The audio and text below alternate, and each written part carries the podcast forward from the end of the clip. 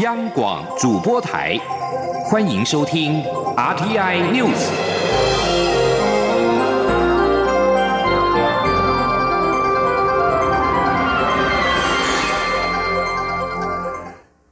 各位好，欢迎收听这节央广主播台提供给您的 RTI News，我是陈子华。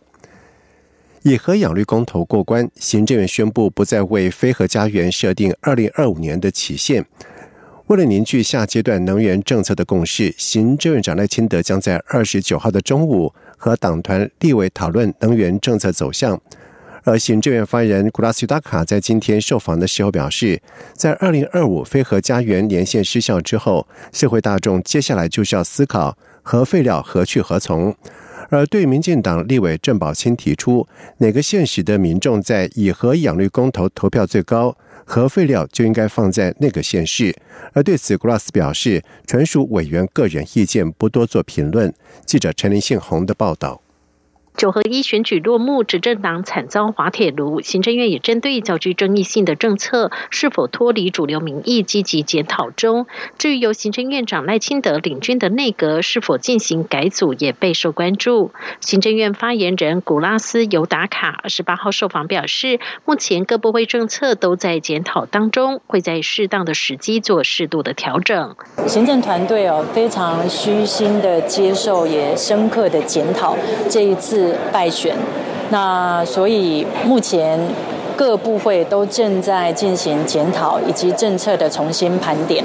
由于以核养绿公投过关，行政院也定调将废止电业法第九十五条。换句话说，二零二五年非核家园的年限也会跟着废除。民进党立委郑宝清提出，哪个县市的民众在以核养绿公投投票最高，核废料就应放在那个县市。对此，古拉斯也表示，这个议题也凸显了在以核养绿公投过关之后，社会大众接下来就得思考核废料未来该何去何从。这个问题背后凸显的，也就是核废料到底要何去何从、如何解决的问题了。那我想这个部分委员的意见呢，我们不多做评论。不过，的确留给社会大众思考的，的确是核废料的议题。那现在行政院的立场就是必须要尊重公投的结果。那我们会请这个经济部等相关部会重新来盘点我们的能源的政策。至于以和养绿是否代表核一、核二以及核三厂有可能延役？对此，古拉斯也表示，目前只有核三厂还没有到申请延役的截止日。是否延役，还是会请经济部等相关部会全盘考量各方的意见，并由中央和地方提出可行的做法。中央广播电台记者陈林信宏报道。而以和养绿公投案过关之后，电业法第九十五条第一项，也就是俗称的“二零二五非核家园条款”，也将在中选会正式公告之后的第三天正式的失效。而对此，台湾健康空气行动联盟认为，这项公投的终极目标还是绿，因此当务之急还是要早日实现绿能。而反深澳燃煤自救会则是表示，将会积极投入绿能普及社区学校的工作。台北农产运销公司在明天将举行董事会，而先前争议不断的北农总经理吴英林去留是再度成为了话题。农委会主委林聪贤今天在立法院受访的时候表示，吴英林的阶段性任务已经完成，可以和台北市政府好好谈专任总经理的人选。被外界解读是吴英林将会遭到撤换。而台北市长柯文哲被问到相关问题的时候表示，北农总经理人选由农委会决定，北市府若没有。有意见就确定，他只要求的是专业人士，不要再搞政治任命，而且愿意到议会被询。记者欧阳梦平的报道。农委会主委林聪贤二十八号上午在立法院答询时表示，北农总经理吴英玲已经完成阶段性任务，农委会将会与台北市政府谈专任总经理人选。台北市长柯文哲稍晚被问到是否已经被通知，将在二十九号的董事会处理北农总经理人事案。柯文哲表示，他这人信守承诺，因为当时说董事长由台北市政府决定，总经理由农委会决定，他会依照。这个约束，农委会如果要撤换总经理，就自己决定提出人选。市府如果没有意见，就可以确定。对于林聪贤表示，农委会会尊重北市府对于北农的人事布局。柯文哲说，北农哪有什么人事布局，他只要求是专业人士，不要再搞政治任命。柯文哲说：啊，我们北农哪有说人事布局？其实我对我来讲，我跟你讲，我啦，我个人啊，我从来没有把这些他当做是什么什么什么选举的庄脚组织。我我的要求就是这样。他是专业就可以了，是专业，因为他是服务人民的嘛，服务老百姓，服务中南部的那个那个农民，你的，所以我只要求是专业的，不要不要再搞，不要不要再政治任命，就专业人士，这样就 OK 了。记者追问他认为吴英宁是否专业，表现如何，柯文哲没有回答，但补充他对于人选的条件，除了专业外，也要愿意到议会备询，不能都不去，让他当炮灰，这是最让他不爽的地方。至于林聪贤的说法是否开启柯文哲与民进党合作的契机，柯文哲表示，二零一四年他选台北市长时，根本不知道北农的董事长及总经理是谁。他上任后两年多，也没有动过原本的总经理韩国瑜。他认为就是少一点政治，多一点专业，看表现，只要绩效好，员工没有抱怨，有时能够配合政策就好。中央广播电台记者欧阳梦平在台北采访报。报道。由 HBO Asia 在台湾拍摄的首部全中文原创影集《通灵少女》在去年播出之后，在亚洲是广受好评。现在决定续拍第二季，由郭书瑶继续饰演学生仙姑小珍，并且加入了新生代演员范少勋，已经曾经获得两座金钟奖的温真菱。而新一季的《通灵少女》预计在明年首播。姚瑶笑说：“这次有许多外景拍摄，需要上山下海，极度辛苦，让他首次拍戏拍。”拍到人生有跑马灯出现，记者杨仁祥、陈国维的报道。阿雪，拜托了，老师，几个号码就好了啦，拜托你要帮我了，好不好？我这个卡债都还不出来哦，我这关系过不去的啦。不好意思啊，我们新宇堂没有办法报名牌给你。以台湾民间信仰和宫庙文化为故事背景的《通灵少女》第二季开拍中，并来到古迹真蒲斋拍摄。新一季的卡司加入了温真菱，以及由近期在网络剧《越界》有着亮眼表现的范少勋担纲男主角。第一次就是跟两位前辈合作。就你好好讲话，就还是会有一点会会紧张，但是因为我跟阿福导演认识，然后就他给我非常多的安全感，然后这个剧集又是讲人性这件事情，其实我就蛮蛮喜欢想要挑战看看的，对啊，都是蛮开心的。就是从第一季我就有收看，然后一直很喜欢《通灵少女》，所以在第二季的时候参与，其实很开心。高收视率的《通灵少女》第一季在亚洲二十多个国家播映，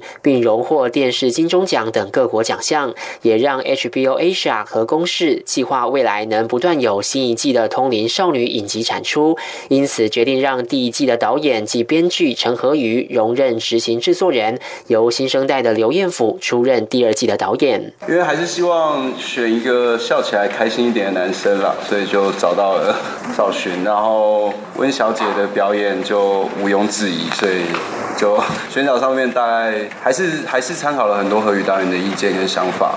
剧中饰演高中生谢雅珍的女主角郭书瑶，第二季除了依旧要白天在学校上课，晚上在宫庙当仙姑，更多了重重考验。就是我人生第一次拍戏，拍到人生有跑马灯出现。就是让我很恐惧，因为这一次小珍谢雅珍这个角色，她出了很多外景的任务，对，所以很多东西不只是在宫庙，因为第一季大部分都是看到在宫庙解决，但这次有很多外景的东西，然后有上山，然后有下水，所以就是会遇到一些我自己很害怕的。《通灵少女》第二季将有八集，比第一季多两集。预计二零一九年在 HBO 及公视首播。瑶瑶和范少勋说：“如果觉得自己的人生最近过得很辛苦，那看完第二季将会觉得不孤单，而且可以从中找到人生解答。”中央广播电台记者杨仁祥、陈国伟新北采访报道。台湾出身的旅美大提琴家郭坚哲，在今年冬天发行《大庭家族》。魔幻圣诞专辑收录了全球最受到欢迎的二十二首的圣诞佳节组曲，全部都是由郭千哲一人录制十把大提琴的合奏，让原本耳熟能详的圣诞组曲有了另外一种充满想象跟奇幻的感受。记者江昭伦的报道。大提琴家郭前哲最新专辑《大提琴家族魔幻圣诞》，历经四年多时间构思，两年制作期才大功告成。特别之处在于利用大提琴重奏的特色，以自己最爱的几把大提琴名琴，将脍炙人口的圣诞组曲重新编写八部甚至十部合音，跟自己拉琴。整个录音过程对郭前者而言充满挑战，也带给他满满的成就感。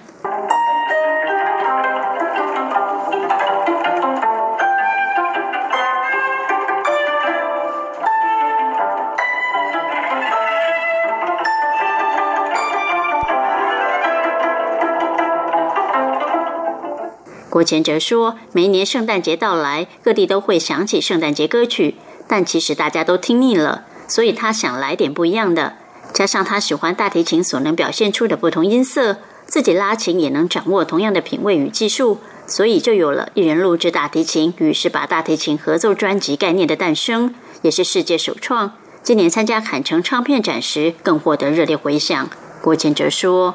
我觉得我我就想要做世界第一的很一些，就是一个概念啦。第一个创新，因为之后你可以引导很多人去做类似的感觉。可是真的这次是第一张世界上第一张大提琴重奏的一张啊圣诞节专辑，是一个人拿的。不止如此，整张专辑收录二十二首曲子，其中十五首刻意选在台湾录制，而整个封面设计也是由他发想，交由台湾设计团队设计。”以圣诞袜造型制作成圣诞卡片作为包装，可以当成贺卡送给亲朋好友，相当别致。向来重视教育与公益的郭前哲，目前仍持续透过其创办的康乃迪克音乐艺术基金会，协助学生有学习音乐的机会。大提琴家族魔幻圣诞专辑版税也将全数捐给台湾育幼院与医院。此外，他也计划将新专辑编写的大提琴圣诞曲子不同声部，透过数位科技的方式，让更多人可以各自取材，演出大提琴重奏效果，让专辑发挥最大音乐分享的效益。中国面台记者郑昭伦台北采访报道。在外电消息方面，二十国集团高峰会在这个。礼拜将在阿根廷举行，在美中贸易阴影之下，欧盟为了避免贸易冲突扩大，将在会中推动世界贸易组织 WTO 改革方案。到时候，美国及中国的态度将受到瞩目。二十国集团峰会将在本月的三十号到十二月一号，在阿根廷布宜诺斯艾利斯举行。美国总统川普跟中国国家主席习近平有机会在峰会期间会谈。而白宫在二十七号举行新闻简报会，白宫经济顾问科德诺。说明了即将在二十国集团峰会举行期间川协会的相关安排，包括美国总统川普跟中国国家主席习近平共进晚餐时的话题。而白宫国安顾问波顿表示，不预期川协会达成实质协议。科德诺则是补充说，中国若不改变，川普乐于。捍卫关税政策，同时他表示，川普认为美中之间达成协议的可能性很高，而川普对此持开放态度，让一些特定的条件必须达成。中国驻美大使崔天凯在二十六号在接受《华尔街日报》访问的时候表示，若美中贸易战持续，整合数十年的全球市场恐怕会分裂。俄罗斯国际传真社在今天引述俄罗斯国防部指出，俄罗斯将很快在克里米亚半岛部署新型的 S 四百型的地对空飞弹系统。这批新型的 S 四百型飞弹系统将在今年年底之前运作。而随着俄罗斯和乌克兰间的紧张情势升级，乌克兰总统波罗申科在二十七号警告，乌克兰正遭受俄罗斯全面开战的威胁，并且称俄罗斯在其共同边界上已经大幅增兵。而这场危机也威胁到了美国总统川普的外交布局。川普警告，他可能取消和俄罗斯总统普京暌违已久的峰会。而川普预计在本周末将在布宜诺斯艾利斯举行的二十国集团峰会上跟普廷会面，但是他告诉《华盛顿邮报》，这要看国家安全顾问的事件报告结果而定。而在乌克兰方面，波罗申科则是警告，这起海上冲突可能预言着乌克兰跟俄罗斯之间的军事对峙会出现更激烈的发展。以上这节整点新闻由陈子华编辑播报。